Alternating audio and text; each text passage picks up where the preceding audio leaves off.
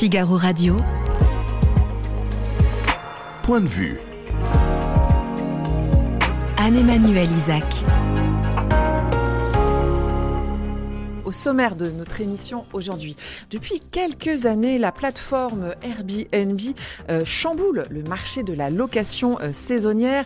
Elle est accusée euh, de créer la pénurie de logements, de faire disparaître les commerces de proximité, sans compter, vous savez, le bruit de ces petites roulettes des valises sur le pavé. Certains maires ont décidé de réglementer. On ira au Pays Basque dans un instant pour comprendre la situation et voir la façon dont ils euh, ont décidé de mettre de l'ordre dans tout ça.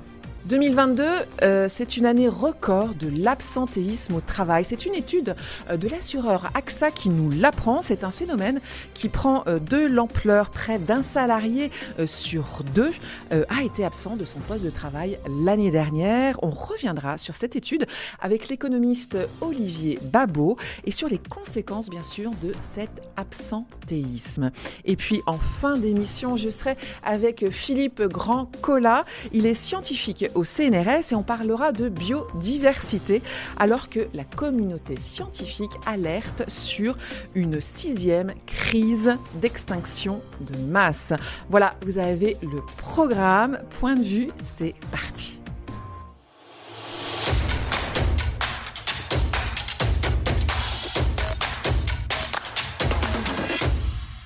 Bonjour euh, Jean-René Tchigaraï. Bonjour. Vous êtes le maire euh, Renaissance hein, de Bayonne. Vous êtes également le président euh, de la communauté d'agglomération Pays Basque. C'est un regroupement de 158 communes. Hein, c'est bien ça. Hein? Bien sûr. Euh, on le sait, hein, le Pays Basque fait face à un énorme engouement euh, touristique. Hein. Votre région euh, attire déjà depuis quelques années et de plus en plus.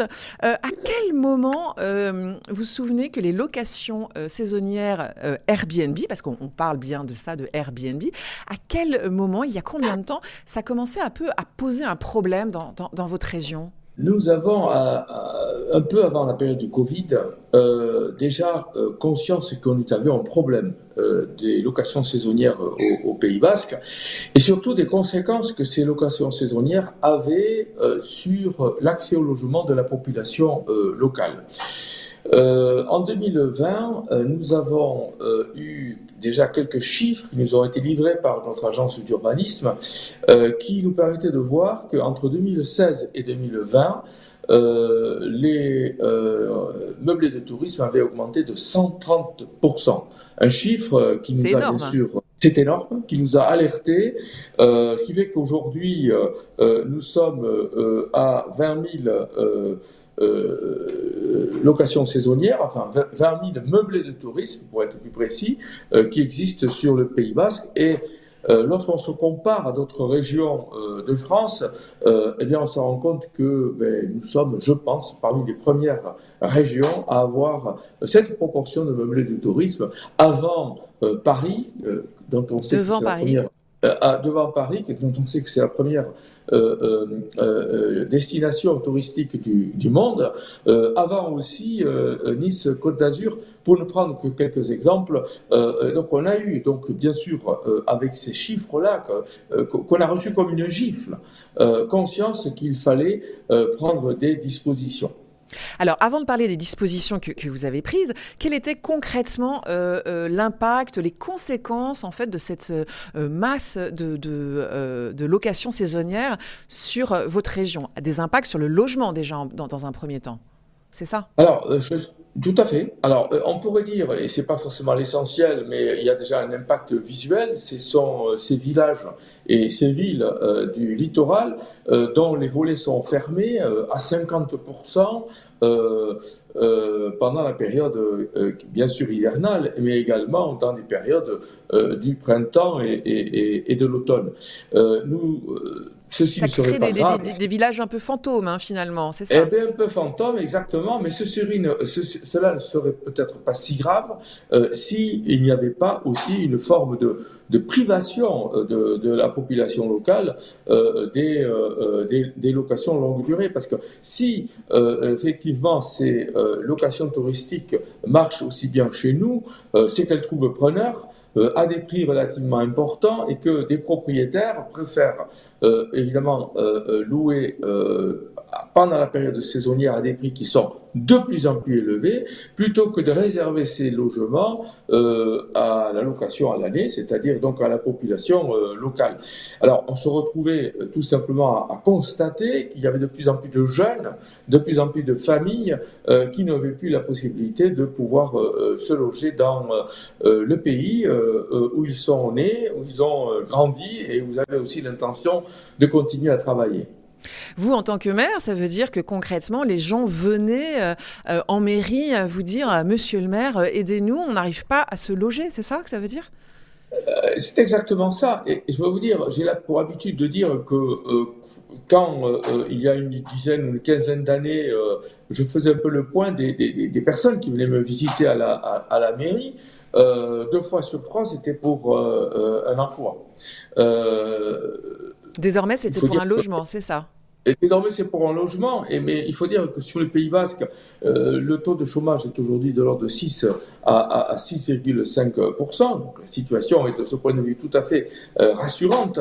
Mais euh, sur le plan du logement, elle est catastrophique. D'ailleurs, les chefs d'entreprise eux-mêmes sont prêts à pouvoir recruter euh, des cadres, notamment dans notre pays, et nous avons besoin de ce type d'emploi au, Pays Basque, eh bien, ils peinent tout simplement à proposer à leurs nouveaux salariés des logements parce que tout simplement le marché ne le permet pas, et ceci parce que nous sommes dans une zone très attractive.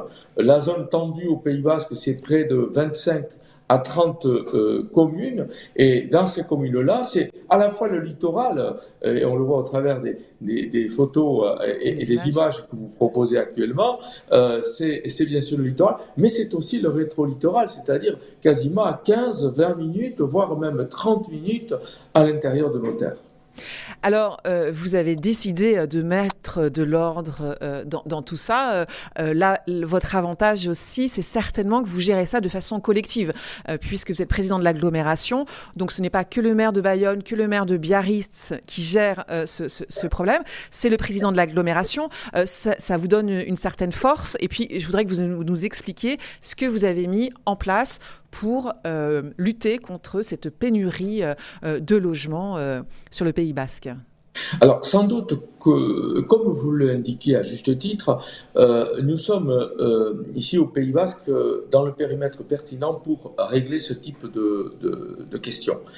Le Pays Basque, c'est 158 communes. Le Pays Basque français, pardon, c'est 158 communes. Elles sont toutes regroupées dans cette communauté d'agglomération que, que, j'ai le plaisir de, de présider. Et euh, ces 158 euh, communes regroupées dans cette euh, collectivité, dans cette communauté d'agglomération, ont conscience des, des, solutions qui sont à trouver, même s'il est vrai que le problème se pose différemment entre le fait que, nous sommes, on se trouve à l'intérieur de nos terres ou, sur la côte, le littoral ou le, ou le rétro-littoral.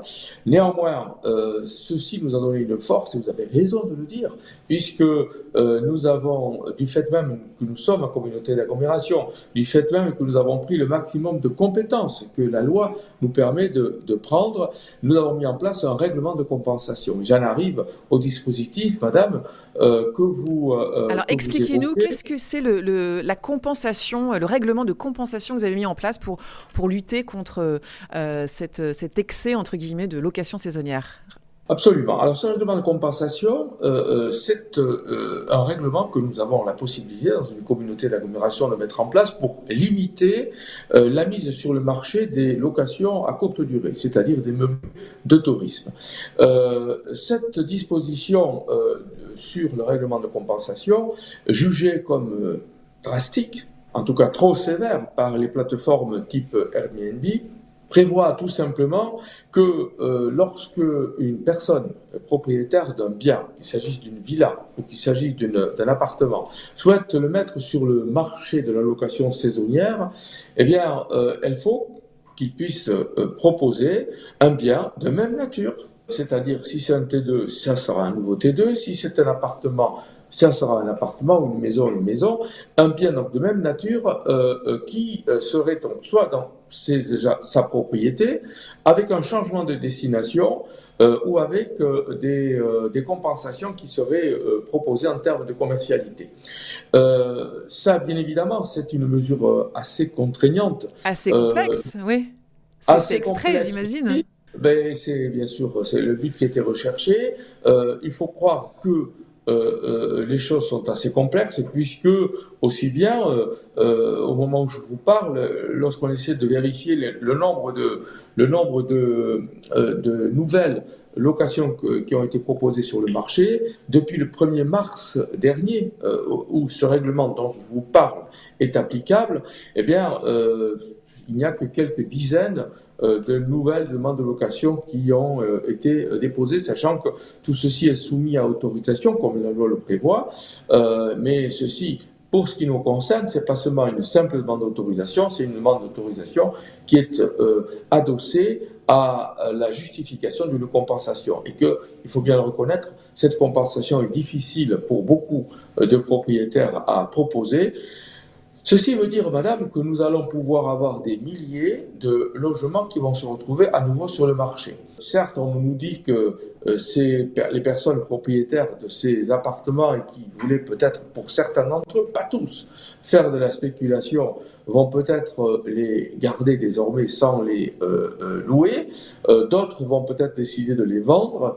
Euh, en tout cas. Parce que j'allais dire, il n'y a, a, pas que des spéculateurs. Pour certains, euh, c'est un placement. a pas que des, euh, des retraités peuvent faire un complément de revenus avec cette location saisonnière. Vous avez eu des retours négatifs des, des, propriétaires? Comment ils ont réagi à cette réglementation assez stricte et complexe? Bien sûr.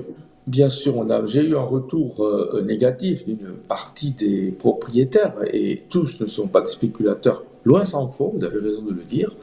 Euh, je veux dire quand même que ceux qui ont ces biens aujourd'hui actuellement euh, sur le marché, euh, ils ont encore deux ou trois ans pendant lesquels ils pourront continuer à les mettre en location dans les mêmes conditions que précédemment. C'est pour l'avenir que la question se pose, bien évidemment. Alors, je veux aussi dire qu'un certain nombre de dérogations existent. Alors, elles sont soit du fait de la loi, puisque une résidence euh, principale peut être mise en location 120 jours dans l'année.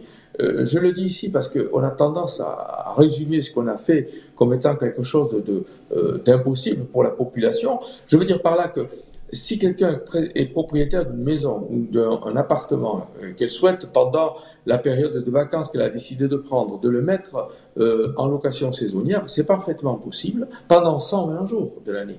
Donc, euh, ça veut dire quatre mois. Euh, ça permet à ces familles-là qui ont besoin de ce complément de revenus de pouvoir y recourir. Deuxièmement, euh, comme nous avons aussi une population étudiante au, Pays Basque et qu'on essaie de développer l'enseignement supérieur chez nous, on a besoin de location pour les étudiants. Et donc, on rend possible un bail, en quelque sorte, un bail mixte, où on permet pendant neuf mois à un propriétaire de proposer cette location euh, à des étudiants, et nous en avons besoin, et ça permet à ces mêmes propriétaires, pendant trois, trois mois, de pouvoir les euh, réserver euh, aux locations touristiques. Donc, il y a des solutions que l'on propose. maintenant, c'est vrai que on met un terme à ce qui était une forme de spéculation pratiquée par un certain nombre de sociétés civiles immobilières euh, qui avaient décidé d'acquérir différents biens sur le conseil de leur euh, conseil fiscal. Et je le comprends parce que il faut savoir, madame, que aujourd'hui, la loi fiscale favorise. Et très euh, avantageuse, hein, c'est ça, hein, sur les locations saisonnières. Hein très avantageuse pour les locations saisonnières, comme vous le dites, et ce qui fait que le choix était assez facile euh, pour euh, ces, euh, ces, propriétaires, et surtout les conseils financiers ont proposé ce type de choses. Nous travaillons avec nos parlementaires pour que... J'allais y venir justement, j'allais y venir. Est-ce que vous souhaitez que les parlementaires s'emparent un peu plus du sujet, qu'il y ait un renforcement législatif, une évolution fiscale?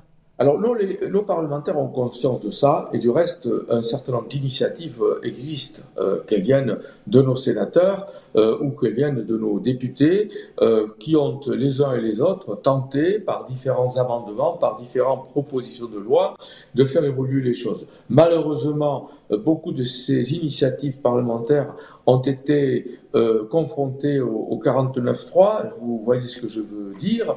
Euh, oui, la réforme des retraites, et ça a pris du retard parce qu'il y avait une proposition hein, de loi qui était portée par une députée bretonne et un député basque hein, euh, qui devait, de mémoire, être débattue mi-juin et qui a été, je crois, reportée à octobre. Hein, c'est ça? C'est ça, exactement. Ça, c'est la dernière initiative que vous évoquez, euh, euh Madame Isaac. C'est la dernière initiative de nos parlementaires. Elle a été reportée parce qu'elle devait s'inscrire dans une, euh, une forme de niche euh, parlementaire que la loi permet à chaque groupe politique. Et, donc là, il y a une initiative transpartisane et qu'on salue, bien évidemment, et qui n'a pas pu aboutir, en tout cas pas pour le mois de juin, mais qui est reportée à, l'automne, comme vous venez de le dire. moi, j'appelle veux une loi encore plus volontariste que celle dont on parle euh, à l'instant, euh, car il faudra, à mon avis, davantage investiguer le dispositif fiscal. Euh, il faudra aussi davantage penser à un statut de l'autorité organisatrice des, de l'habitat qui devrait, à mon avis, avec un dispositif et réglementaire et financier, permettre aux intercommunalités d'être davantage aidées euh, dans ce type de dispositif. Euh, j'en appelle ici un peu à la décentralisation, euh, j'en appelle aussi à la différenciation, parce que notre pays est encore marqué par une forme de centralisme, à croire toujours que les problèmes sont du même ordre, suivant qu'on se retrouve au Pays Basque, en Charente, ou qu'on se retrouve dans la Creuse ou, ou dans d'autres départements de France, pour lesquels j'ai beaucoup de respect, évidemment. dire simplement qu'il faut différencier les dispositifs. Il faut donner davantage de pouvoir aux intercommunalités et moi j'appelle de mes voeux une loi de programmation euh, euh, qui, qui irait bien plus loin euh, que ce que propose actuellement cette bonne proposition de loi qui est portée par une Bretonne et, et, un, Basque. Iñaki, Iñaki qui, qui, est effectivement à l'origine de cette proposition, Iñaki et Chalice. Merci Jean-René Etchegara. Eh bien, on va suivre ça. Et, donc, si je comprends bien, cet été, ce sera un test grandeur nature. Euh, rendez-vous, on pourrait se donner rendez-vous euh, à, l'automne pour faire un point de euh, ce qui s'est passé et si votre réglementation a fonctionné. Merci d'avoir été avec nous depuis le Pays Basque. Figaro Radio. Point de vue. Anne-Emmanuel Isaac. Bonjour Olivier Babot, vous êtes économiste, président du think tank euh, l'Institut Sapiens, c'est un think tank euh, d'obédience, si je puis dire, euh, libérale. revenons donc sur cette étude menée par l'assureur AXA, 44% des salariés ont été absents au moins une fois de leur poste en 2022. Est-ce que ce chiffre de 44% près de la moitié, pas très loin, hmm. est-ce que ça vous étonne ou pas tant que ça?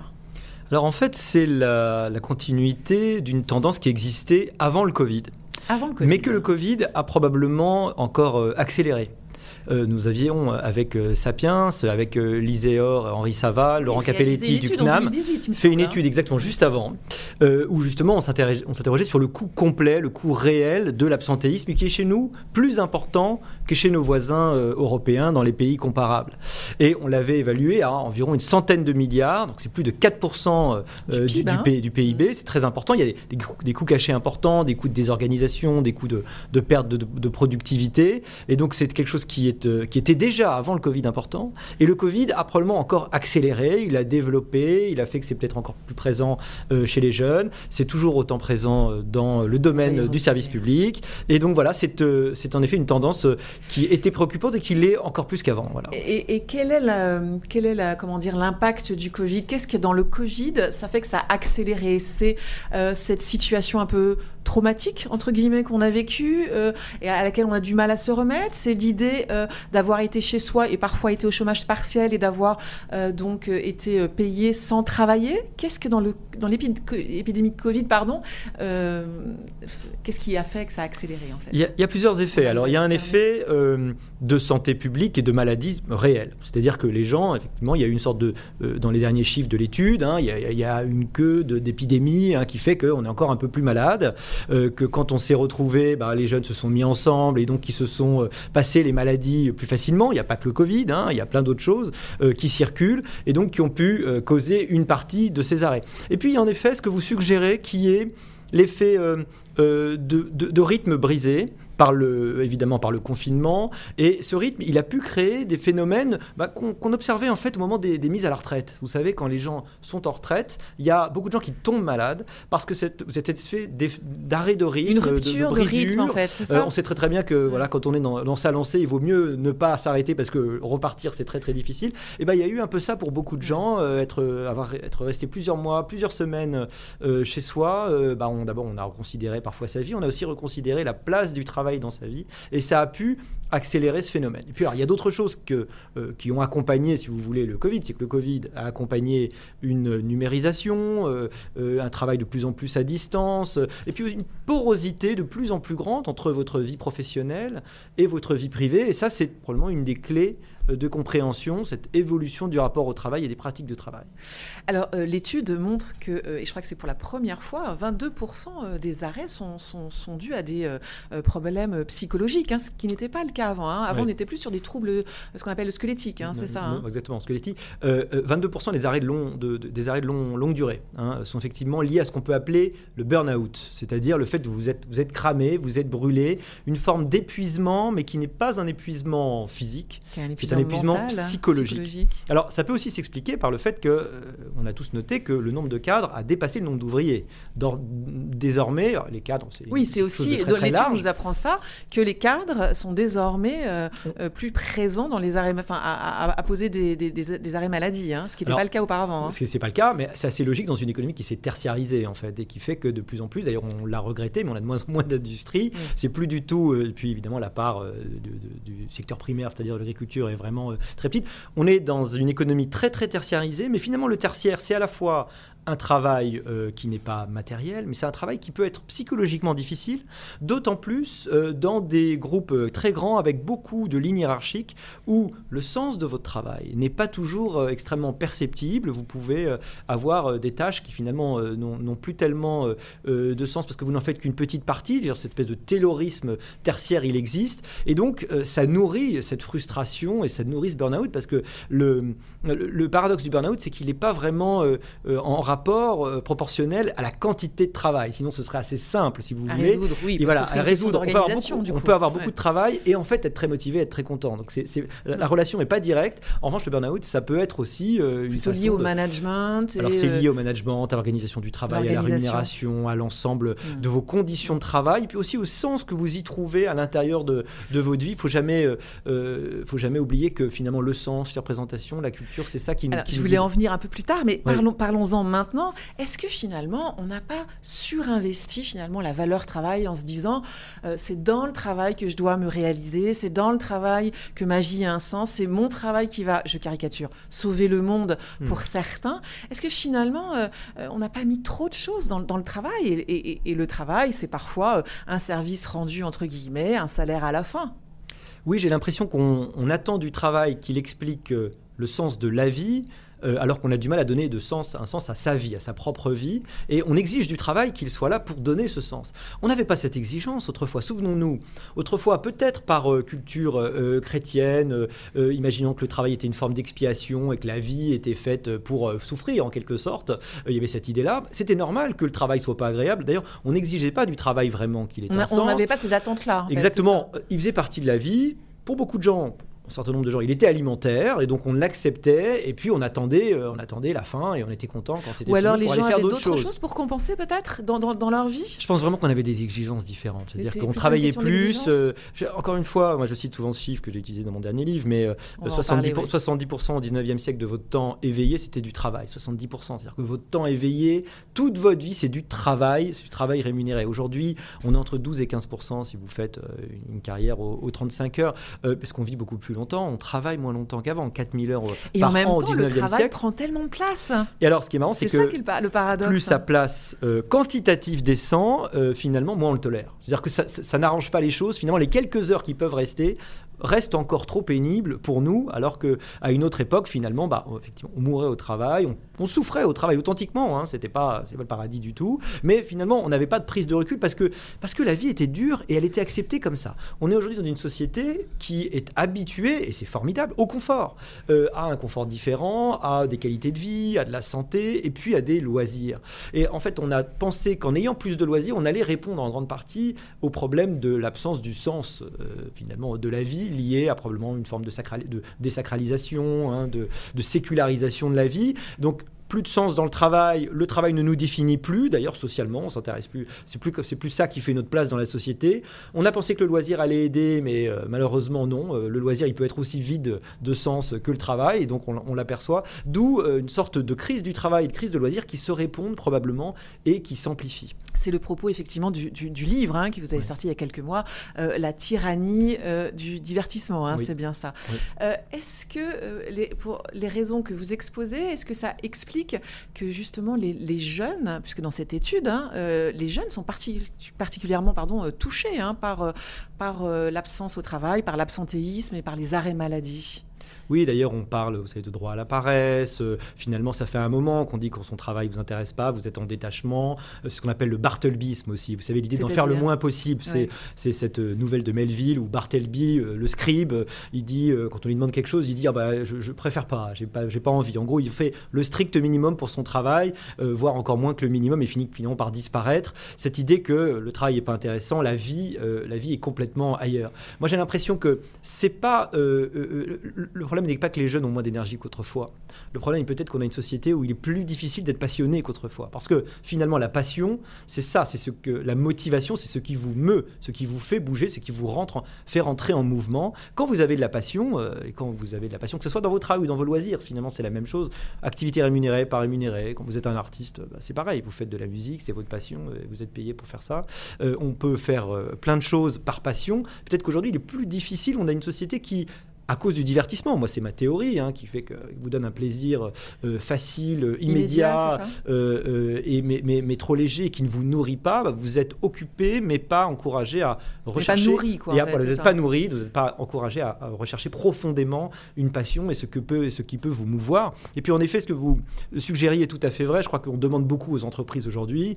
une entreprise qui fait des savonnettes, aujourd'hui, elle va devoir promettre de sauver le monde, de régler tous les problèmes. les problèmes d'inclusion, euh, euh, évidemment les problèmes extrêmement graves liés au climat. Bon, je crois ce qu'il faut, qu'il faut, dire, c'est qu'une entreprise qui fait des savonnettes, elle doit d'abord faire des savonnettes bien, évidemment en respectant et, sans polluer, en, payant les gens aussi bien qu'elle le peut. Mais bah, ces savonnettes, il faut expliquer qu'elles font partie finalement de l'économie. Si vous êtes un boulanger que vous faites bien vos croissants, ça fait partie du service que vous allez rendre à la société. C'est pas grand chose, c'est pas sauver le monde. Vous n'êtes pas Superman, voilà, tout le monde n'est pas Superman, mais, mais vous avez un, rôle dans la société. En fait, autrefois, on ne demandait pas du sens, on était content d'avoir un rôle, d'avoir une place. En fait, aujourd'hui, on veut du sens au sens euh, euh, de, euh, de participation à quelque chose de fondamental. Et c'est peut-être là qu'est la limite.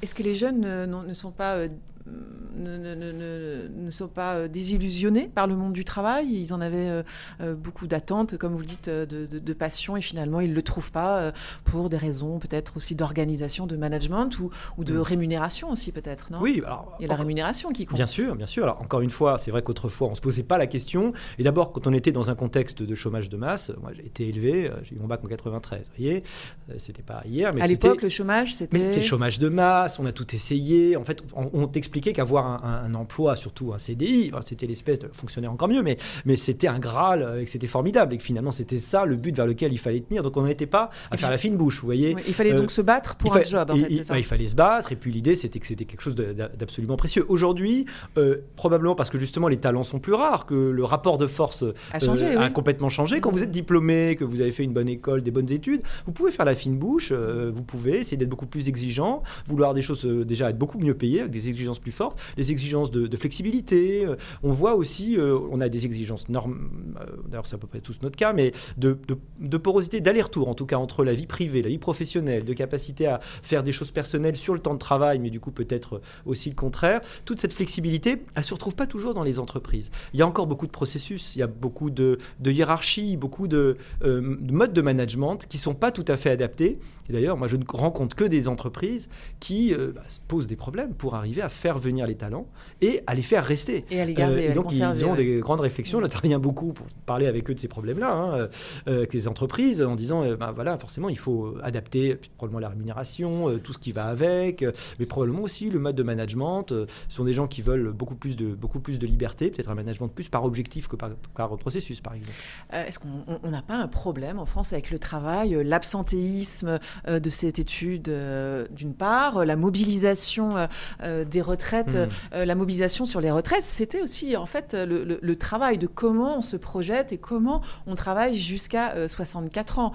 c'est spécifique à la France ce rapport au travail et ce, cette angoisse, finalement, ça, ça, ça, ça que ça, signifie quand même Alors, de l'angoisse je, pensais que c'était très très euh, réparti euh, dans tous les pays développés. Alors récemment, j'étais au salon du livre pour présenter mon livre et puis je fais une conférence en expliquant ces changements de rapport au travail. Et à la fin, il y a un gentil Suisse qui est venu me voir et qui m'a dit mais, mais vous savez, votre vision elle est très française euh, parce que nous, les Suisses, avons refusé des semaines de congés payés en plus, de réduire le temps de travail. Pourquoi? Mm. Parce que bah, on pourra plus bien faire notre travail. Et c'est intéressant parce que cette notion de bien faire son travail, c'est un truc qui est totalement absent des débats. à aucun moment dans le débat sur la retraite on a parlé de ça. Euh, il y avait plutôt l'idée. La satisfaction de bien faire La satisfaction, le fait d'ailleurs qu'on puisse se réaliser au travail. C'est quasiment. Euh, vous dites ça sur les réseaux sociaux, vous faites insulter hein, tout de suite parce qu'on vous ramènera aux gens pour qui c'est très difficile. Évidemment, il y a des gens pour qui le travail euh, n'est pas un choix et, est un travail très difficile, mais il faut dire que l'objectif qu'il faut donner à ces enfants, c'est que demain, ils aient un travail qui soit aussi une forme, une forme de réalisation de, de soi et ça, doit, et ça doit évidemment être possible. Donc on a chez nous un rapport extrêmement dégradé, on voit le rapport comme le travail comme souffrance, peut-être parce qu'on a toujours cette espèce de sous-texte euh, euh, néo-marxiste qui est l'idée que euh, l'entreprise est le lieu de l'exploitation, le lieu de la domination, c'est un lieu de rapport force. Aussi tous les discours des années 80, issus des années 80, c'est-à-dire la retraite à 60 ans, la cinquième semaine, les 35 heures, etc. Ça, ça a du coup nourri aussi toute une, tout un récit, c'est ça, sur le mais travail ces discours-là, alors outre l'idée complètement dingue de le mythe de la division du travail, enfin de répartition du travail qui marche absolument pas, il y a toute cette idée que, parce que les 35 heures se sont soldés par, juste par euh, une augmentation pour les entreprises euh, du coût du travail et euh, une, modération salariale sur le long terme, donc que les, salariés, ont moins travaillé, mais du coup ils ont moins gagné. Bon. Mais outre ça, il y a cette espèce de, d'état d'esprit, encore une fois, extrêmement profond chez les gens en France, plus profond qu'ailleurs, parce qu'on a eu chez nous, vous savez, un parti communiste qui est quasiment à 30% à une époque. Donc l'idée, c'est que l'entreprise est le lieu de l'exploitation. c'est l'exploitation de l'homme par l'homme. Le, la rémunération du capital est volée à la rémunération du travail. Donc le salarié est volé tous les mois à chaque fois qu'il travaille. Euh, c'est un lieu de rapport de force, donc moins vous en faites, mieux c'est. Euh, si on pouvait vivre sans, à la limite, ce serait formidable. Donc le travail n'est jamais vu, en tout cas dans la vulgate, la façon dont on le voit mm. aujourd'hui, mm. n'est jamais valorisé, n'est jamais vu comme quelque chose qui pourrait être euh, positif. C'est pour ça qu'on peut expliquer que deux ans de travail de plus, c'est deux ans de vie en moins, égal donc deux ans de mort. Vous voyez, le travail, donc c'est la mort. Voilà l'équation qu'on nous propose, qu'on peut, on peut être un, un leader politique important et dire ça extrêmement sérieusement euh, sans qu'on vous rie en France. Voilà. Merci euh, Olivier Babot d'être venu euh, nous éclairer sur ce sujet. Je rappelle hein, le titre de votre dernier livre, La tyrannie du divertissement, et c'est aux éditions Bûcher-Chastel. Figaro Radio. Point de vue. Anne-Emmanuel Isaac. Bonjour Philippe Grandcola, vous êtes le directeur adjoint de l'Institut Écologie et Environnement du CNRS et vous venez d'écrire un petit livre sur un vaste sujet, la biodiversité. Euh, tout comprendre ou presque sur la biodiversité, c'est le titre. Alors on va essayer justement de tout comprendre ou presque euh, avec vous. Alors déjà, quand on parle de biodiversité, Philippe Grandcola, de quoi parle-t-on exactement? Alors en fait, on parle tout simplement de la diversité du vivant, c'est-à-dire qu'on ne considère pas finalement leurs points communs mais leurs différences donc on va penser par exemple à l'exemple classique d'une abeille qui pollinise et qui va visiter des fleurs. Bah, on a en présence euh, au moins deux organismes, un insecte et une plante. Et on peut multiplier les exemples de cette manière par milliers. Hein. Donc ça va des insectes à nous, les êtres humains. On fait partie de la biodiversité. Tout à fait. Nous on n'est pas en dehors de la biodiversité. Tout à fait. Hein. Nous sommes euh, voilà, une espèce animale qui a évolué à partir d'un lointain ancêtre commun. Nous-mêmes, en notre sein, nous avons une flore intestinale qui nous est indispensable. C'est aussi de la biodiversité. Hein. Et, euh, microbiote, c'est ça? Microbiote, tout à fait. Et on consomme de la biodiversité, évidemment. Quand on vous dit qu'il faut manger 5 fruits et légumes par jour, non seulement on consomme peu ou prou cinq espèces végétales différentes, mais en plus ces cinq espèces végétales en fait dépendent de plusieurs milliers d'autres espèces des pollinisateurs, bien sûr, aussi des antagonistes d'antagonistes qui leur permettent de pousser jusqu'à produire des fruits ou des racines. Et puis les bactéries du sol, un milliard de bactéries par gramme de sol. Sans ces bactéries, le sol est juste un support stérile. Donc on est vraiment totalement tributaire et partie prenante de la biodiversité, effectivement. Alors cette biodiversité, vous dites qu'elle est en danger, que c'est un sujet qui, est un peu, qui passe un peu sous les radars par rapport à, ça, au changement climatique. Euh, quels sont les principaux, euh, qu'est-ce qui met en danger la biodiversité principalement? Effectivement, euh, il y a une plateforme internationale qui est l'exact analogue du GIEC, euh, qui est simplement des scientifiques qui sont appelés à la demande des États eux-mêmes hein, pour produire des évaluations. Une de ces évaluations a été publiée en 2019 à Paris lors d'une réunion plénière et elle faisait la liste de tout ce qui était constaté de manière homogène dans les publications scientifiques et elle listait bien sûr la disparition des habitats. Hein. quand on coupe une forêt, quand on fait disparaître une zone humide, quand on enlève des haies, par exemple, dans un paysage de France euh, métropolitaine, évidemment, on fait disparaître les on populations. un écosystème, en Tout fait. à hein, fait. Hein. Les espèces qui se trouvent dans ces milieux disparaissent avec ces milieux. Et si on les fait disparaître sur de grandes surfaces, eh évidemment, on fait disparaître presque quelquefois la totalité des effectifs de ces espèces. Il y a également, bien sûr, l'extraction.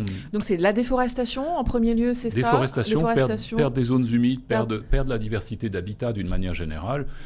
Le problème de l'extraction, hein, aujourd'hui, un tiers des stocks de poissons sont en surpêche. Donc ça aussi, c'est un, gros problème. Mais bien évidemment, il y a aussi le problème de l'extraction du bois hein, des forêts qui a augmenté depuis de la moitié depuis euh, quelques décennies. Les pollutions également. Hein, il y a un grand nombre de substances qui nous affectent, nous, en tant qu'humains, mais précisément comme tous les autres êtres vivants.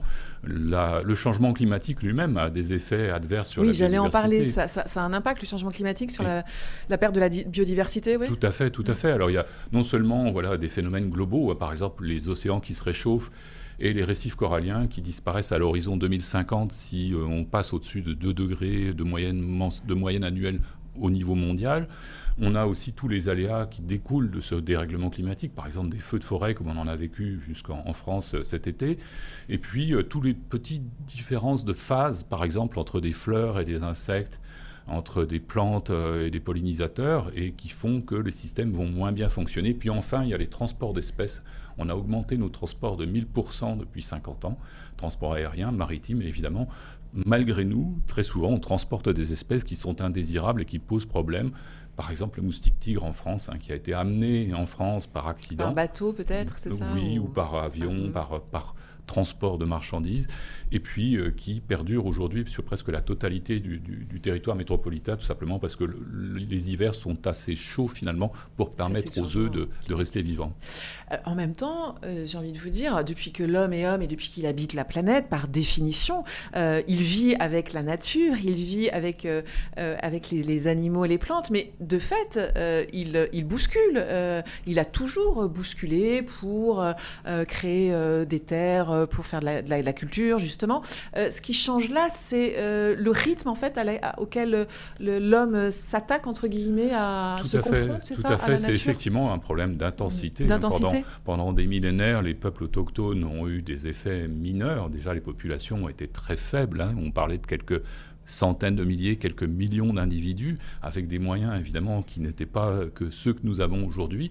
Parce que c'est presque des moyens industriels finalement, c'est ça euh, C'est les moissonneuses-batteuses euh Il faut se rappeler que la tronçonneuse a été euh, inventée il y a seulement quelques décennies. Hein, oui, donc c'est rien l'histoire du, par rapport au temps du monde en fait. Voilà, hein. par rapport à, à l'échelle de l'histoire de l'humanité, on est vraiment dans les dernières secondes et mmh, malheureusement, mmh, mmh. on ne mesure pas finalement les conséquences de nos actions. Hein. Et très souvent, malheureusement, les conséquences de ces actions qu'on pourrait appeler industrielles de manière générale ne sont pas imputées finalement au budget de ces actions. Hein. Quand on coupe une forêt, on vend le bois ou on cultive sur euh, la terre euh, déforestée, euh, mais finalement, dans le budget de cette exploitation, on ne fait pas rentrer les désordres écologiques qui vont arriver, la perte d'eau potable, la disparition d'un puits de carbone biologique et le dérèglement climatique qui va advenir de fait. Donc c'est une la, perte de la biodiversité, ces, euh, raisons sont euh, essentiellement donc euh, ou quasiment même humaines. Tout à fait.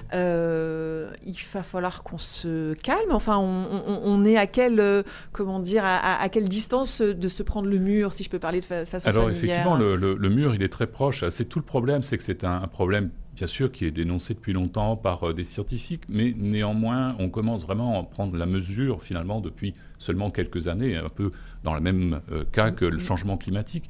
Et effectivement, le problème aujourd'hui, c'est qu'on est dans une situation d'urgence à l'échéance de quelques décennies. Hein, et quelques décennies. Voilà, quelques décennies, et pourtant, on pour inverser la tendance. Pour inverser la tendance. Atténuer la tendance. Inverser ou atténuer la tendance d'ailleurs? Bah, Les deux sont. La, meilleure, la meilleure adaptation, c'est l'atténuation, hein, comme disent les climatologues. C'est-à-dire que finalement, quelque part, si on veut vraiment progresser, le but, c'est pas de diminuer des pratiques, c'est vraiment de changer de trajectoire.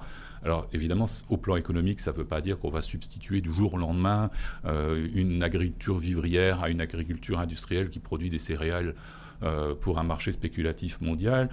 Néanmoins, euh, il faut dès à présent avoir conscience de ce changement nécessaire et commencer à le subventionner, commencer à le conseiller et finalement commencer à le faire prendre en compte aussi par tous les citoyens, parce que finalement, le premier facteur de sélection, c'est d'abord finalement notre activité à nous, chaque individu. La prise de conscience. La prise de conscience, bien sûr. Hein.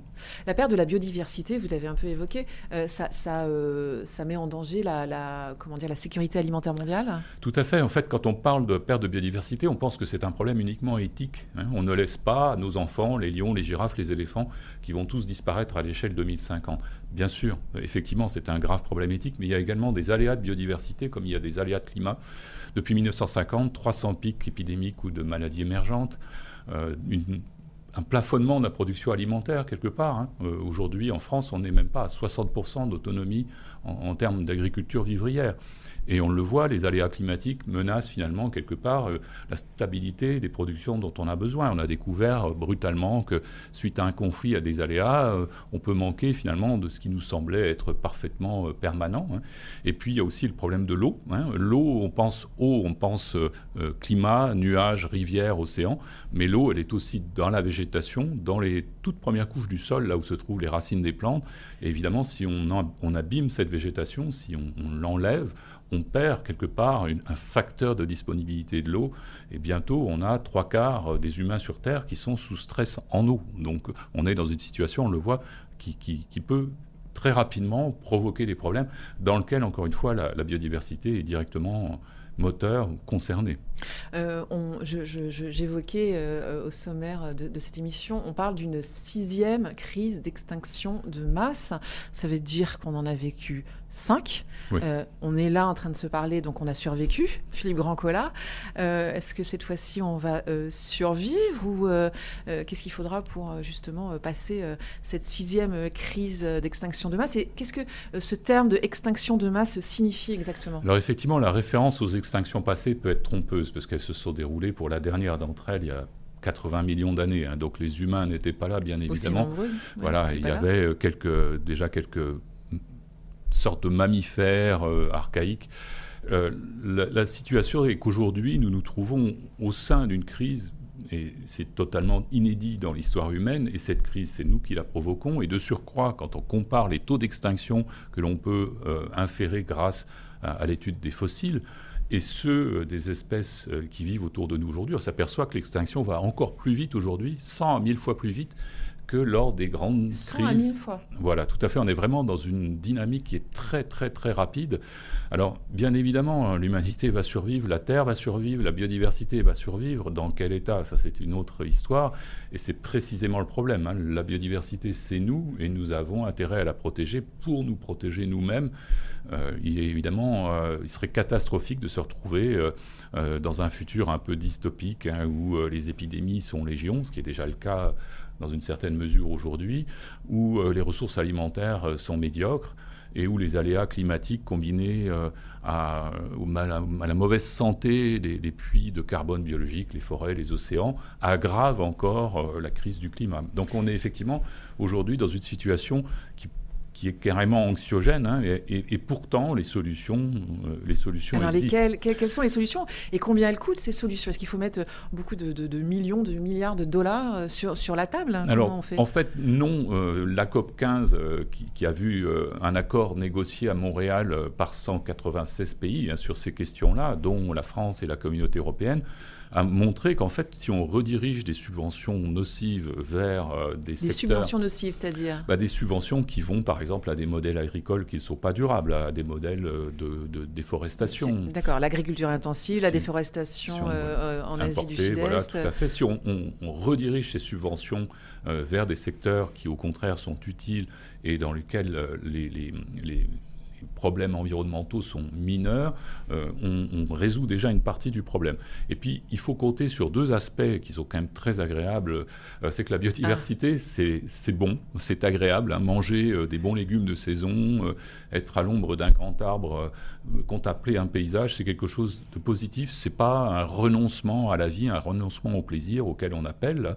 C'est plutôt arriver à voir quels sont les activités que l'on a qui peuvent nuire et essayer de les changer de manière à ce qu'elles deviennent positives. à quelle, à quelle strate euh, ça se, ça se décide c'est, euh, Alors, c'est multi, malheureusement, c'est multi-échelle. C'est là où c'est compliqué, parce voilà, qu'il y a plusieurs échelles. C'est ce qui rend le. Gouvernemental, les entreprises. Voilà, et les citoyens, et, les, citoyens. et les collectivités locales et régionales, bien entendu. Hein. C'est multi-échelle, mais il faut que chacun prenne un peu sa part. Hein. Et euh, c'est vrai que les citoyens, par exemple, tout simplement en ayant des bons gestes de consommation, euh, manger des fruits et des légumes de saison en circuit court, euh, c'est quelque chose. À notre petite échelle, ça peut être ça. C'est quelque chose qui peut être très efficace. Évidemment, ça suppose d'en avoir les moyens, ça suppose aussi que la société a priori, fonctionne. a priori, les légumes de saison sont, sont, moins chers que d'acheter des cerises en, en, plein, en plein hiver, a priori. Tout à fait, oui. Hein Donc c'est tout à fait possible, effectivement. Donc ça va dans le sens du pouvoir d'achat, quand même. Et puis, bien sûr, si on a la chance d'être soi-même euh, euh, occupant euh, d'un espace naturel, de le gérer en gardant cette diversité d'habitat, en évitant de le polluer avec des substances qui sont bien inutiles à un niveau domestique, et finalement de contribuer un petit peu sur un petit morceau de territoire à garder une biodiversité en bon état. Mais évidemment, c'est le problème, c'est la tragédie du commun. Si une des parties en présence euh, des décideurs, des entreprises, un gouvernement, une collectivité ou des citoyens ne jouent pas le jeu, évidemment, ça rend l'action des autres euh, un petit peu moins percutante. Hein. Euh, et, donc, c'est quelque chose qu'il faut arriver à provoquer de manière collective.